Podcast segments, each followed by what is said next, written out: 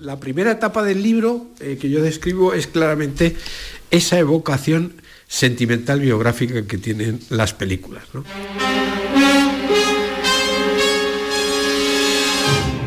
Esta es la voz de Eduardo Torres Dulce, que acaba de publicar en la editorial Atari Books El asesinato de Liberty Balance, sobre la colosal película de John Ford. Él la descubrió siendo un niño, en la Navidad de 1962, y desde entonces hasta hoy no ha dejado de estudiarla, tratando de desentrañar sus secretos que parten de un breve relato. Una gran escritora que vivió toda su vida en el oeste, que además da una visión muy personal del oeste, mucho más realista quizás que en otras circunstancias, dentro de la ficción, que es Dorothy M. Johnson. El fin de la frontera, la ley o el revólver, el revólver y también la ley, el abogado Stoddard y el indómito y fascinante personaje de Liberty Balance que John Ford ofreció al actor ideal. Lee Marvin, con el que sentí una afinidad especial porque había sido marine condecorado en la Segunda Guerra Mundial. Y John Wayne, el solitario y valiente Tom Doniphan, quien no solo salva anónimamente la vida a su competidor, Stoddard, sino que lo eleva hasta el peldaño de la heroicidad y allana su triunfo en la modernidad y en el poder. Yo me planteo la cantidad de misterios y complejidades que tiene una película aparentemente sencilla. Yo aparentemente sencilla con todo el cine clásico, ¿no? Ya está sonando el tren. Ya está viniendo Eduardo Torres Dulce, el autor del asesinato de Liberty Balance en Atari Books, que viene en el último tren con destino al flexo de esta noche, ha partido de un lugar remoto, nos ha confirmado el jefe de la estación de Shinbon, que el invitado llega en un modernísimo vagón del siglo XIX, en el mismo tren que se fue abriendo paso en el oeste. ¿Qué te pasa ahora, amigo? ¿Tu conciencia? ¿Acaso no es una carga matar a un hombre y luego querer construir una vida sobre esta muerte? Hablas demasiado. Piensas demasiado. Además, tú no mataste a Liberty Bala. Querido Eduardo, muy buenas noches. Paco, muy buenas noches. Es un placer estar contigo y con tus oyentes. Siempre es bueno verte, siempre es bueno tenerte cerca, aunque sea con mascarilla, como estamos ahora mismo. No sé, el sonido de nuestra voz se disipa, pero nuestras intenciones siempre son buenas. Somos gente noble, no somos gente aviesa. No vamos enmascarados. Circunstancialmente, no por la vida. El cine, que ha sido tu pasión o una de tus pasiones, ¿nos vamos a quedar sin salas de cine, Eduardo? La HBO ah, va a estrenar simultáneamente las películas de, aquel mm. gran y viejo estudio de Jack Warner, de la Warner Brothers, de los hermanos Warner, aquel parque temático que todavía queda en Burbank, en los alrededores de Los Ángeles. Y mm, recuerdo aquello de, Tierra de Faraones, cuando ah, Howard Hawks le preguntó a Jack Warner sobre la opinión que, tenía de la película y dijo Warner, bueno, si va a verla tanta gente como sale en la película, porque claro, todo eran extras, a lo mejor cubrimos gastos. De aquellos grandes estudios, de aquella ciudad de ensueño que era Hollywood, ¿qué nos va a quedar después de la pandemia? Yo creo que la pandemia lo único que ha hecho, que va a hacer, es acelerar la decadencia de un sistema. ¿no? Eh, la decadencia de los estudios, pues eh, ya, ya más que decadencia era desaparición. Eh, a partir de mitad de los años 60 desaparecieron, había desaparecido ya el sistema de estudios con largos contratos para los actores, las actrices, los directores, los técnicos y tal habían desaparecido como consecuencia la necesidad de producir muchas películas porque las leyes antitrust de Roosevelt habían hecho que se quedaran solo con la producción y no con la distribución y la exhibición y la desaparición de esos grandes productores que querían hacer películas comerciales pero querían hacer películas buenas eh, fueron sustituidos por ejecutivos financieros de Wall Street, que lo único que querían era eh, recaudar. Esto ha hecho que poco a poco los estudios, los que sean prácticamente, básicamente es que tengan un muy reducido plan de producción, realmente sean el sello a través del cual eh, acabas eh, creando, un, creando un acuerdo para producir y distribuir una, película. Eh, por lo tanto, ese sistema del, que propició el cine clásico, la transición del mudo al sonoro, ha desaparecido, es otra cosa. Lo segundo es eh, la progresiva desaparición del hecho sociológico de ir al cine, que es tan importante, meterte en una sala oscura fuera de tu círculo habitual y profesional, con la desaparición de los cines de barrio, con la concreción, con la aparición de las grandes masas suburbanas y los malls, los centros comerciales donde el cine es otra parte más, lo cual propicia también el hecho de que no hayan películas, eh, sino que el gran público deba ver, se, limita ciertamente notablemente, y la especulación inmobiliaria de las grandes ciudades, del centro de las grandes ciudades, que ha hecho que un edificio de cine valga más para Zara o para HM que, que o para un gran supermercado, como está sucediendo en la calle Fuencarral con los cines Roxy, que para la exhibición. Es decir, la gente ha decidido que ya no quiere ir a las salas de cine y las salas de cine poco a poco han ido desapareciendo. Claro, la pandemia les ha dado un golpe brutal, absolutamente brutal, porque es que la gente tiene miedo de ir y aparte de las dificultades. A eso se ha añadido que las, distribuidoras y las productoras no han querido, salvo casos eh, excepcionales como Santiago Segura y, Christopher Nolan, estrenar.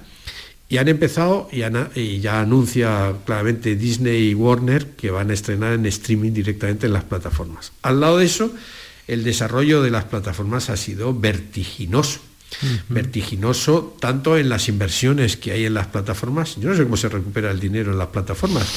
Porque forman parte, eso lo contaba muy bien Elena Neira, una investigadora de, Barcelona, en un libro que tuvimos precisamente en el programa que se llamaba Streaming Wars, y hablaba de que las eh, plataformas son, al cabo, apéndices muy poderosos de captación de otras industrias que están en la invisibilidad. Entonces, de tal forma que tú estás vendiendo cable, estás vendiendo internet, estás vendiendo y también estás vendiendo la plataforma para acabar de cazar a un cliente un conglomerado, en un conglomerado, tienes una serie de técnicas que atrapan al espectador de manera prácticamente baja los intestinos, ¿no? Dice, bueno, para que no se acabe el visionado, yo enlazo un capítulo detrás de otro. Hablamos de los atracones como si fuera una cuestión natural, cuando yo creo que cualquier tipo de visionado, cualquier tipo de contemplación de una obra de arte, o bueno, de una obra ligera, siempre tiene que tener ese proceso de reposo. Eso es que dice el atracón.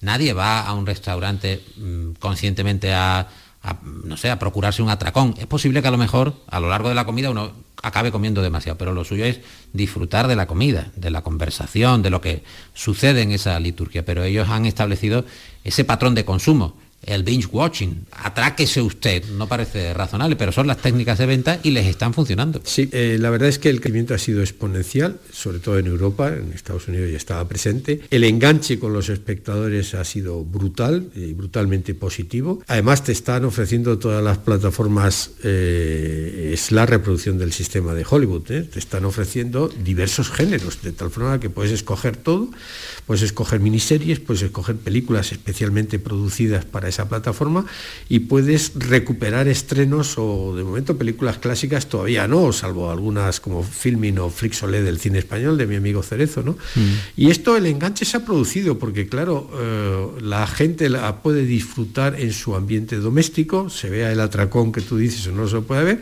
pero además lo puede ver en el móvil, lo puede ver en la tablet, lo puede ver en un ordenador, lo puede ver en el metro, lo puede ver en el autobús en el coche si no vas conduciendo, y espero que no conduciendo también, en cuanto sean los coches automáticos, también verás esas cosas en el AVE, en el avión.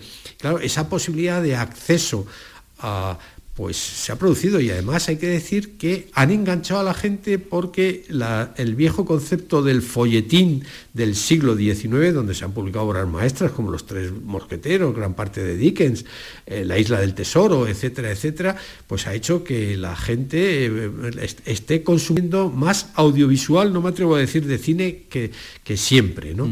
Porque creo que los conceptos narrativos para una serie son muy diferentes, incluido visualmente la planificación que la que la de las películas. Por general, hay de todo, ¿no? Por supuesto, ¿no? Y luego eso ha hecho que, eh, que, produzcan películas también, eh, eh, películas que, bueno, de momento están, están estrenando muy selectivamente, el gran impacto fue Roma de Cuarón, que están siendo como acontecimientos, pero que generalmente, quitando Roma de Cuarón, que no podías entrar en las salas, pero... El irlandés. el irlandés también, por supuesto, es decir, películas que ahora mismo ninguna ningún estudio eh, ni ninguna productora querría asumir, quería asumir por los riesgos que evidentemente pese a los grandes nombres que hay detrás, Cuarón, Scorsese, eh, eh, Christopher Nolan, Woody Allen hasta que fue proscrito, exactamente, fue producido por Amazon, la serie en Amazon que era como un era como una sucesiva de películas de Woody Allen, porque eran todos los mismos, los mismos elementos.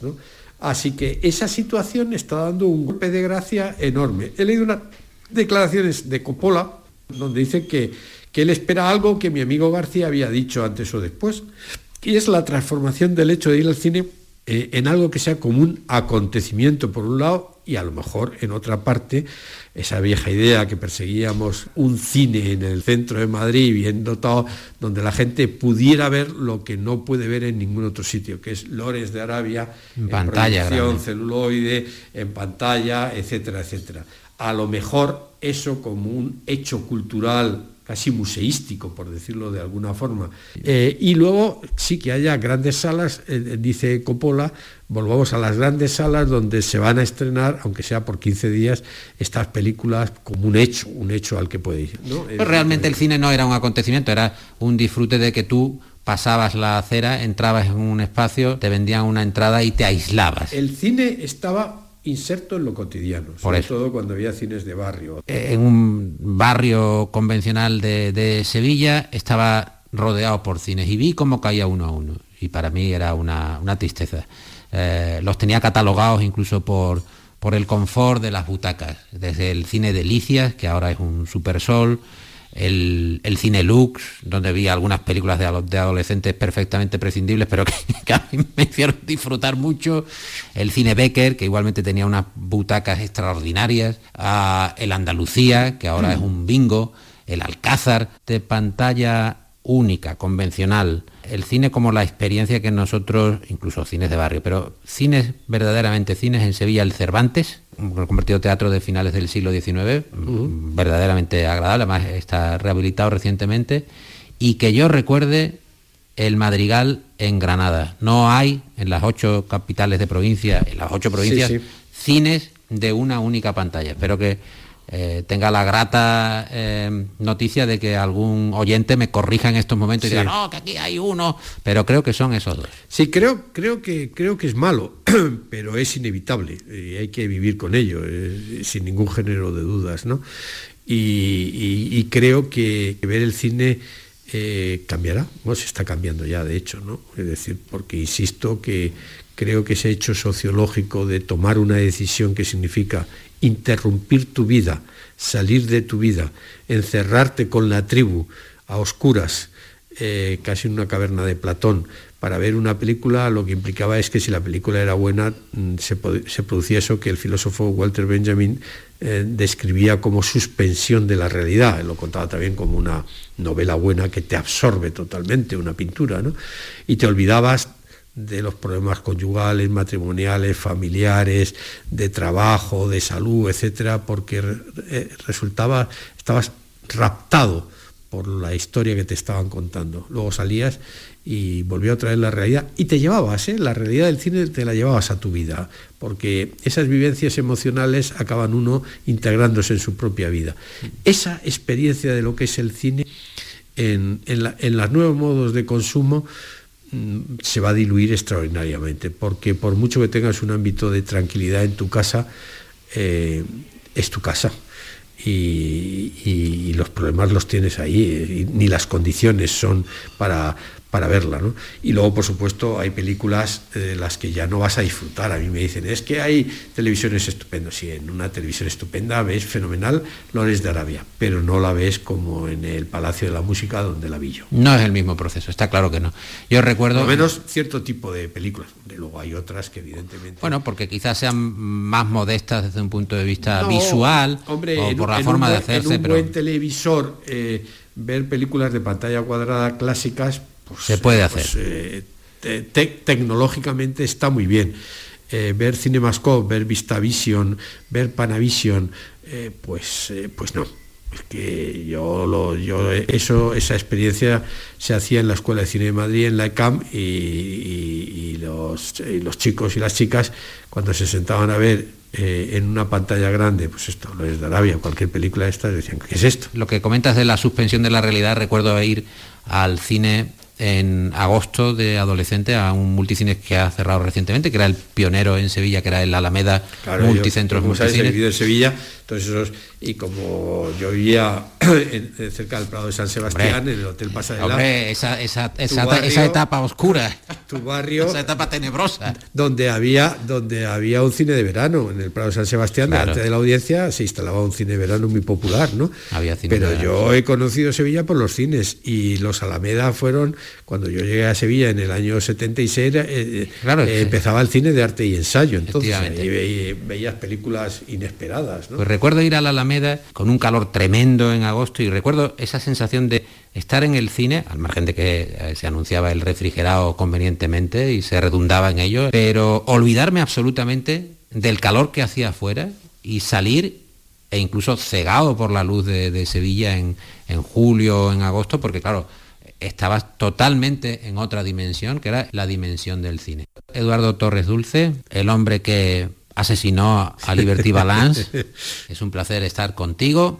Nos veremos en la próxima. O charlando de tus correrías por Estados Unidos, que las tienes que contar, o en alguno de tus estupendos... Siempre correrías legales, que no necesite ningún buen fiscal eh, que esté en mi contra, ni nada, ningún ah, abogado. soy un fiscal, un fiscal jubilado, aunque, aunque eso es como el sacramento del orden, no se pierde nunca, nunca la idea. No, ha sido como siempre un placer eh, eh, charlar yo creo que, es importante escuchar, charlar, debatir. Para comprender al otro es necesario estar callado. Escuchar, escuchar eh, es, importante. El maestro Andrés Amorós, que ha sacado ahora un libro estupendo de recuerdos y de memorias, lo dice, lo dice con mucha frecuencia, que él uno de los placeres que ha tenido en la vida ha sido conocer a gente, algunos importantes, y escucharlos. Eh, a famosos, etcétera, y sobre todo escuchar.